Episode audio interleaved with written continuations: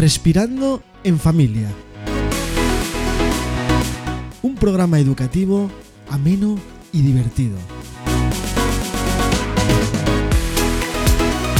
Dirigido por Maribel Arias y presentado por Manu Alonso.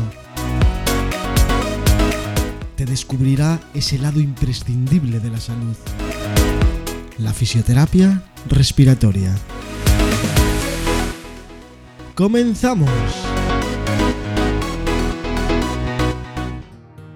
Hola Maribel, ¿qué tal? Hola Manu, que estamos aquí, hoy le toca a los adultos y así que tengo muchas ganas. Sí, la verdad es que hoy mira, vamos a hablar de algo tan interesante que quizás no nos damos cuenta de las causas y de las cosas que nos pueden pasar, pues bueno, pues por tener quizás algún hábito de mala manera, ¿no? Hoy nos vas a hablar del EPOC o de la EPOC. Sí, eso, de la EPOC. Sí, es que al final sí que es verdad que me gusta mucho hablar de los niños porque son como lo más desconocido, pero eh, la EPOC vamos a decir que eh, si lo tenemos que asemejar a algo de niños, pues es como lo de la bronquiolitis que hablamos el otro día, pero en adulto, ¿no? Una enfermedad más eh, en edad tardía, vaya. Así que a ver, a ver cómo empezamos. Sí, la verdad es que suena muy fuerte, EPOC, dices, madre del amor hermoso, ¿qué es eso? ¿Qué significa EPOC, Maribel? Bien. Eh, para todos, vale, eh, la EPOC son unas siglas, ¿vale? Que significan enfermedad pulmonar obstructiva y crónica. ¿Vale? ¿Qué significa que es obstructiva y crónica? Eh, la bronquiolitis os decía el otro día con la maqueta esa, que, que, claro, que era pues eso, un bronquio en una tubería, ¿no? Que estaba pasando el aire, la luz y la luz bronquial que se llama, ¿no? Pues en los bronquiolíticos, en los niños de bronquiolitis que ahora están los pobrecitos, parece que hicimos el programa posta, eh, están súper malitos, que ánimo para todos, hago un pequeño stand-by, ánimo para las familias. Pues claro, en adultos sería lo mismo, en esa tubería se cierra la luz bronquial y no pasa el aire, ¿vale? Entonces por eso se llama obstructiva, porque es eh, una enfermedad en la que no dejan la entrada, se inflama, es inflamatoria, ¿vale? Como la bronquiolitis pero es crónica, es decir, la bronquiolitis ¿no? es transitoria para los peques, pero la enfermedad pulmonar en adultos obstructiva y crónica es para siempre. Entonces en esto hago mucho hincapié, es crónica, ¿vale? No se cura, pero lo que sí que podemos hacer es frenar el avance, ¿vale? Que bueno, eh, es complicado porque va con muchos factores, no, no, va a ser una sola causa la que lo arregle, están con medicación y demás, pero digamos que se puede frenar y tú puedes mejorar tu calidad de vida, que aquí es lo que venimos al programa, a explicar un poco eh, qué medidas hay, cómo arreglarlo, ¿no? Cómo, eh, qué herramientas tengo yo a mi disposición, si ejercicio siempre sabemos que va bien, pero cómo, pues así. Sí. Fuera de micro me comentabas de que eh, se detecta muy tarde y entonces, bueno, pues puede ser un problema, ¿no? ¿Cuándo se detecta realmente? ¿Cómo, cómo de tarde? Claro. El problema de la EPOC es eso, que voy a decir unos datos muy llamativos y es que es la tercera causa de muerte en el mundo. Tercera causa de muerte en el mundo y es la cuarta en España actualmente, ¿vale? La, cuarta. Entonces, claro, eh, sí se habla mucho del cáncer, ¿vale? De todas estas patologías que llaman también mucho la atención y como el EPOC no te dice nada en sí, las siglas, pues, ah, sí, tengo POC, yo conozco a alguien que tiene POC, pero claro, es difícil detectarla porque te das cuenta muy tarde, ¿vale? Es una enfermedad, como decía el otro día, que en crónicas, al inicio del de los programas, son muy silentes, no te enteras hasta que ya estás malito, malito. Entonces, em, ¿qué pasa? Que para darte cuenta tú tienes que tener ya pues alguien que conozcas o unos síntomas muy claros y claro, vamos a decir que puedes encontrarla en gente adulta de mayores de 40 años, pero Mm, no lo van casi ni a aceptar, no se van a dar cuenta. Entonces tú dices, claro, ¿cómo la detectas? Pues haciendo muchísima historia clínica y gente que igual pues empieza con unos síntomas muy concretos, pero ya muy tarde, ya te hablo mayores de 70. Claro, aquí hablamos de fumadores, ¿no? En principio, vamos. Sí, es lo que te decía antes, claro. Principal causa de, la patología de POC, pues es haber sido fumador, ¿vale? O haber estado en un ambiente con el humo del tabaco o de cualquier otro humo, porque es lo que te comentaba. Por ejemplo, yo tengo pacientes de fábricas, ¿vale? Que están en contacto con mucho humo o incluso de gasolineras, que también son inhalados tóxicos y hace que ese bronquio pues se vaya secando, esté como cerrado y para que os hagáis una idea, los alveolos van quedando como cerraditos, como uvas pasas y el bronquio también, ¿vale? Va quedando muy muy seco. Por eso necesitan también fármacos antiinflamatorios, ¿no? Como hablábamos en la bronquilitis, glucocorticoides, inhalados y de mantenimiento. Entonces, para detectarla, la prueba esencial, esencial, es la espirometría, ¿vale? Que es una prueba que tú le pides al médico y es como él corrobora eh, el diagnóstico. Entonces, el humo, lo principal es el humo de tabaco. Por lo tanto, si tú eres fumador, eh, tienes un 80% de probabilidades de tenerla, ¿vale? Siempre. ¿Qué pasa? Que era lo que te contaba eh, antes si tú eres fumador y antes de los 45 lo dejas, ¿vale? No vas a tener tanta probabilidad. Pero en cambio, si lo dejas eh, más tarde de los 45, nuestras células del cuerpo van envejeciendo, como las de la piel y como todas, entonces las del pulmón también. ¿Qué pasa? Que esas células, a partir de los 45, hacen que tú, también tu capacidad pulmonar disminuya. Con lo cual, si, si ya por la edad por los 45 años ya disminuye tu capacidad pulmonar y encima fumas, pues entonces ya las papeletas te las estás comprando. por eso yo insisto muchísimo en que hay que dejar de fumar, porque hoy ahora hay muchos más métodos, eh, por la seguridad social también dejan eh, ahora parches que te ayudan y bueno, antes costaba también más dinero o bueno, pues la gente no, no era tan consciente del daño que hacía, ¿no? Porque al final, aparte del EPOC, el tabaco también es cáncer de pulmón, si es que son más cosas. Pero bueno. O sea que en su día yo acerté tomando esa decisión, porque yo ahora tengo 51 años, pero lo dejé hace 12, creo, 13. No me acuerdo exactamente. Y yo lo dejé cuando se podía fumar en los bares y en todos los sitios y yo era camarero. O sea, para mí fue un esfuerzo tremendo, pero creo que ha sido una de las decisiones mejores de mi vida, supongo es que, vamos, no lo hiciste mejor. Sí que es verdad que sea la edad la que sea, o sea, si me está escuchando alguien que dice, madre mía, tengo 60 y soy fumador, ya a la voy a tener. Pues bueno, sabemos que se puede frenar el avance de la enfermedad, aunque sea crónica y sea para siempre. Pero tú has hecho genial, claro, porque es que lo que necesitas es frenarlo cuanto antes, quitar el, el estímulo que va a provocarlo, ¿vale? Que, que, te va a dar más, más papeleta de tenerlo, más probabilidad. Porque en España ¿vale? El 12% de la población entre los 40 y los 80 tiene la enfermedad. Entonces, si ya os estoy contando que no te enteras hasta que estás muy metido en la enfermedad y, os estoy diciendo que es 12 de cada 100 personas entre 40 y 80 años la tienen, pues claro, es un número muy alto de gente, de casos. Entonces, si se diagnosticase más porque es una enfermedad infradiagnosticada, es decir, no, no, no, hay alguien que diga, uy, toso un poco o me fatigo, voy a hacerme una prueba con 45 años. Suelen decir, nada, bueno, yo como esto es de fumar, pues es la tos de fumar. Y obviamente es como, claro, pues entonces díselo a tu médico cabecera. Claro, y por desgracia a este efecto sumamos el de obesidad, el de no cuidarnos, el de la mala alimentación, el de no hacer ejercicio y claro, puede ser una bomba de relojería. Exactamente.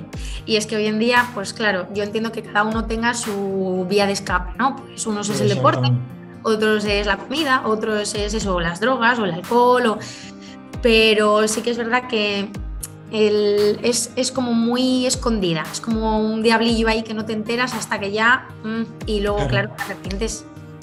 Mira, yo lo digo mucho ahora a la gente esta que fuma, que yo cuando dejé de fumar se podía fumar en todos lados, bares, no sé qué digo. Ahora que no se puede fumar en ningún sitio porque realmente está prohibido, solo casi puedes fumar en la calle y en tu casa, digo, es mucho más fácil de hacerlo, ¿no? Y solamente pensar en lo que te puede... No, es lo que te va a ocurrir porque al final eh, no es una lotería, o sea, por lo que me estás contando, con esos números tan altos, esos porcentajes, te va a ocurrir sí o sí.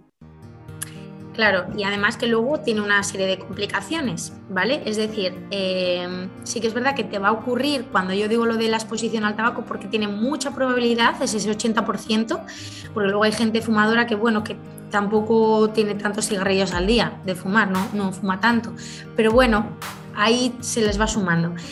Luego hay otros factores, como pueden ser los genéticos, ¿vale? Que normalmente, pues eso, la, gente de edad temprana que lo tiene con 40 es porque tiene un, déficit de la alfa antitripsina, ¿vale? Que es una prueba genética y que te hace tener la enfermedad, pero por, genes, ¿vale? Ahí sí que ya tampoco puedes hacer nada, pero bueno, como te has enterado también pronto, puedes hacer por frenarla antes, ¿vale? Y luego lo de los gases ambientales, gente que trabaja en fábricas, que mineros, que por ejemplo mi padre era minero y siempre usó la FP2, que ahora la vemos en todos lados y decíamos, madre mía, y antes la tenían para ir a la mina y la FP3. Entonces, claro, yo me acuerdo que mm, él la ponía y se ha salvado de silicosis simplemente, por ejemplo, por eso, por usarla, pero otros compañeros suyos no. Entonces, bueno, a eso le sumas que era fumador, pero también lo dejó y bueno, pues eso todo ayuda, claro.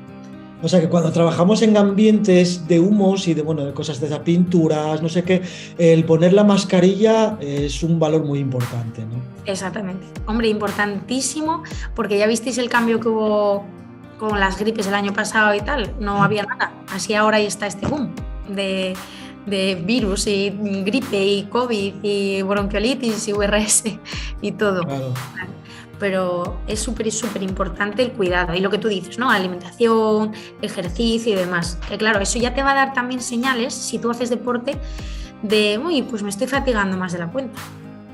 Claro, eso sí, eso sí que es cierto. La verdad es que yo siempre lo recomiendo ante cualquier causa, enfermedad, y siempre lo digo, ¿no? Porque al final sí que es cierto. Nos puede venir cualquier enfermedad sin que nosotros la busquemos, pero si estás bien de salud, la calidad de vida va a ser mucho mejor con una enfermedad te vas a dar cuenta, vale, yo siempre os digo, por ejemplo, eh, que lo hablábamos antes, ¿no? Vamos a decir qué síntomas suele tener alguien para notarlo. Mm, tú vas a notar fatiga, pero es que si tú estás acomodado siempre en el sofá, no te vas a enterar si hay más fatiga o menos, hasta que no te por, se te estropea el ascensor y subes al tercero y dices, madre, cómo me costó subir, pero como no estabas acostumbrado a subir, no vas a hacer una, una balanza.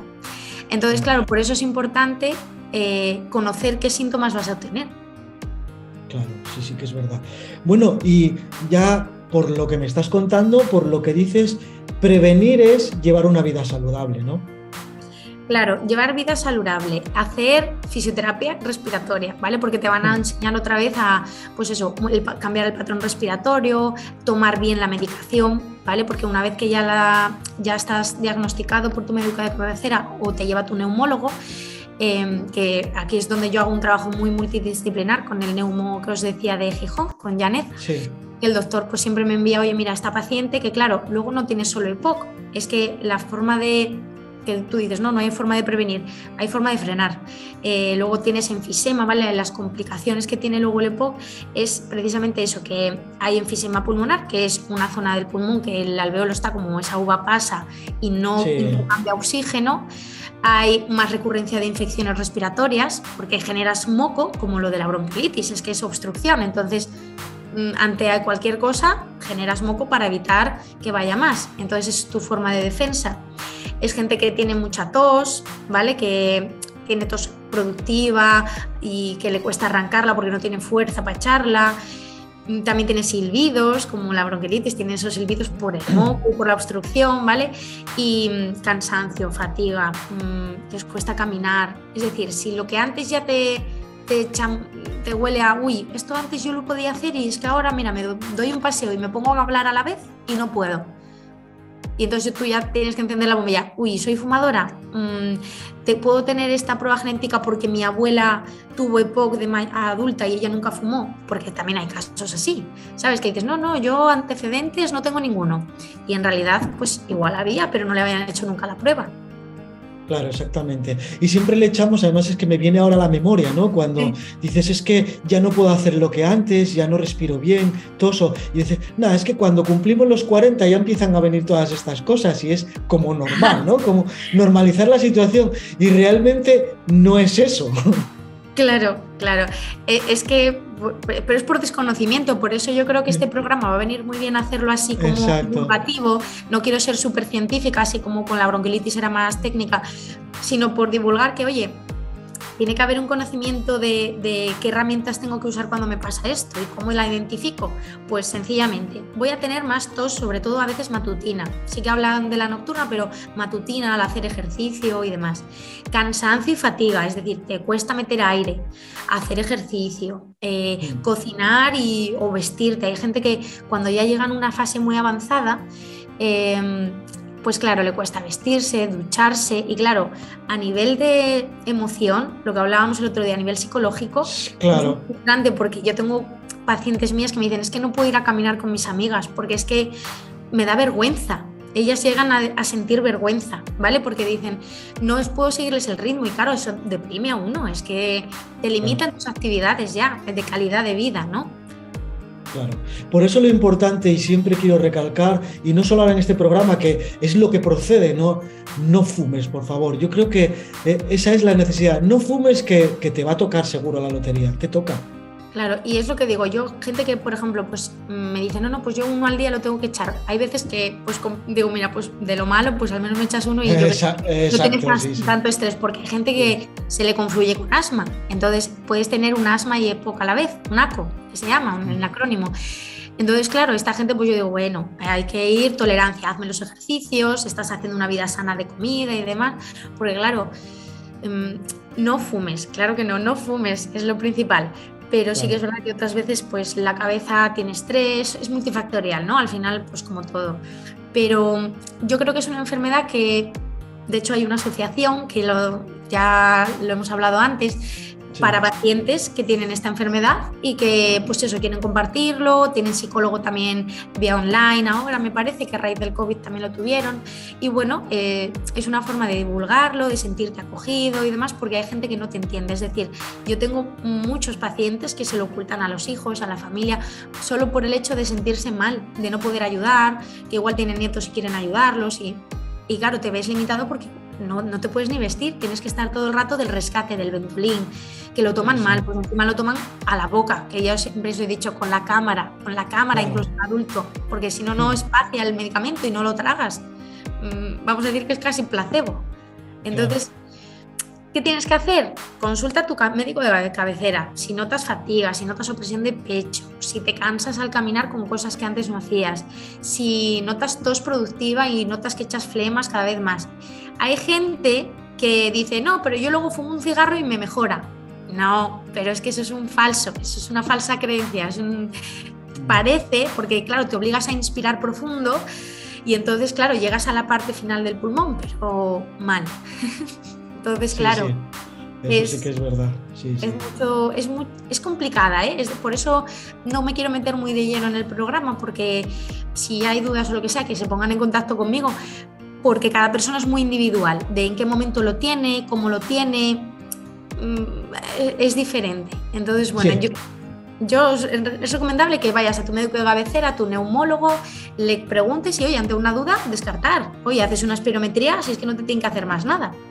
Claro. Influye mucho el aspecto psicológico, ¿no? Porque a la hora de dejar de fumar o de hacer ciertas cosas, incluso de llevar una vida saludable o de llevar hábitos buenos, eh, influye mucho el, el factor psicológico que deberíamos recomendar también que la gente acudiera al psicólogo, ¿no?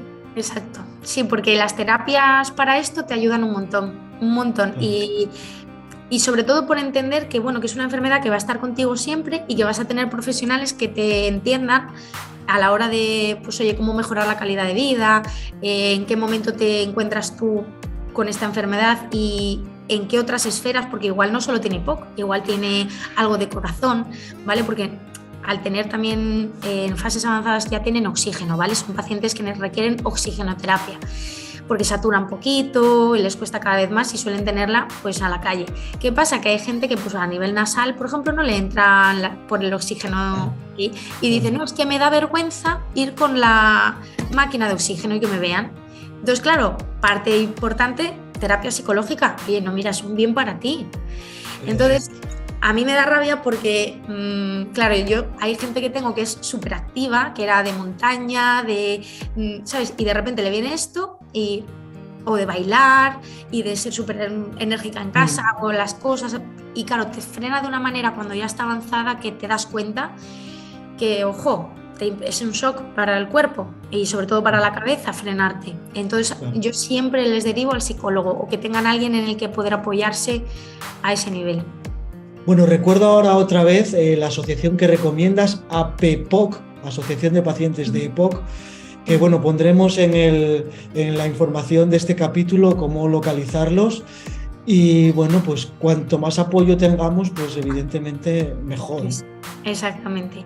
Y que a nivel de respiratorio, pues lo mismo. En fisiorespiratoria sacas moco. Entonces eso ya te deja mucha más libertad para respirar, porque esa luz que está obstruida, pues sacamos el moco y ya tienes más luz para que entre aire.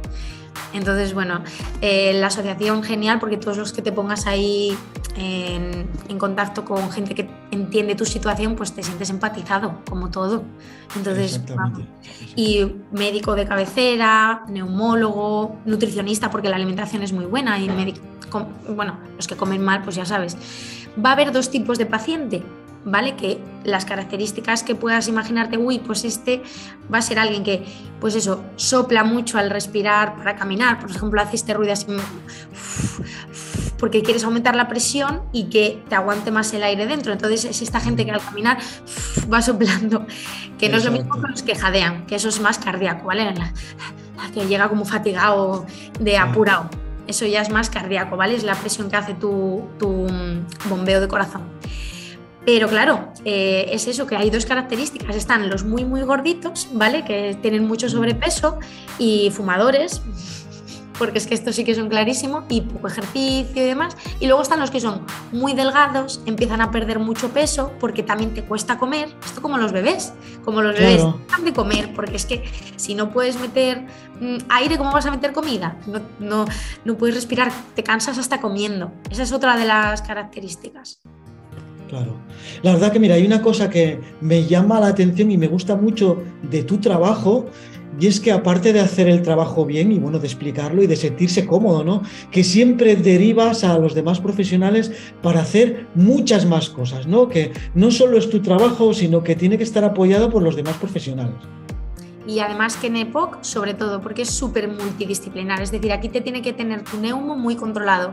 Las reagudizaciones, porque muchas veces tienes que llamar a urgencias y que te pongan oxígeno directo, porque claro, está, mm, se pone muy malito eso, cortisona, urbasón, bueno, muchos corticoides inhalados, la medicación de, medica de largo mantenimiento te la tienes que tomar muy bien, muy muy bien, porque si no tampoco te hace efecto. ¿Y qué pasa con el neumo? Que te la pauta, pero igual tú no la sabes tomar y ahí es donde le falla el fisio respiratorio. Entonces, eh, claro, el, médico está como perdido, el, tu, especialista, tu neumo, va a decir, pero si es que esta medicación, bueno, pues vamos a probar con otra. igual la forma de inhalar no le, no le sale bien, o no tiene la fuerza suficiente, o no sabe, ha cambiado su patrón respiratorio. Entonces, claro, tiene que haber muchísimas líneas de trabajo. El Nutri a veces se les confluye porque han tenido también, ponte, un cáncer o una operación de, pues, mm, pasa a veces de hernia inguinal, y tosen diferente, eh, millones de cosas. Pueden pasarle de todo. Entonces, claro, súper, súper derivar, es muy importante.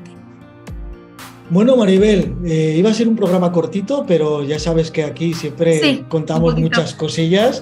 Eh, ¿Cómo nos podemos poner en contacto contigo para cualquier duda o sugerencia? Pues lo digo, lo de siempre, estoy en Instagram en Recupera tu aire, que ahí me estáis siempre enviando mensajes privados y yo contesto a todo y luego ya tengo el correo electrónico también, maridelarias.fisio.gmail.com y, y nada, luego trabajo aquí en Cudillero, en una clínica que está en El Pito, ¿vale?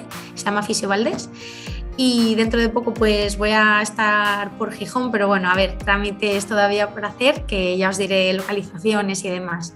Pero sí, sí, ya muchas vías.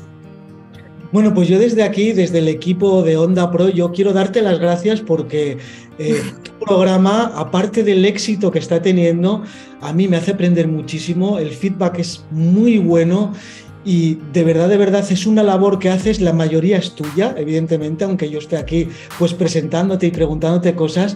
Y muchísimas gracias, Maribel, por, por estar con nosotros. Ay, muchísimas gracias, Manu. Jolín, qué, qué, bien. Que la verdad que yo, bueno, y cada vez más motivada por, por gente que me apoyáis como vosotros.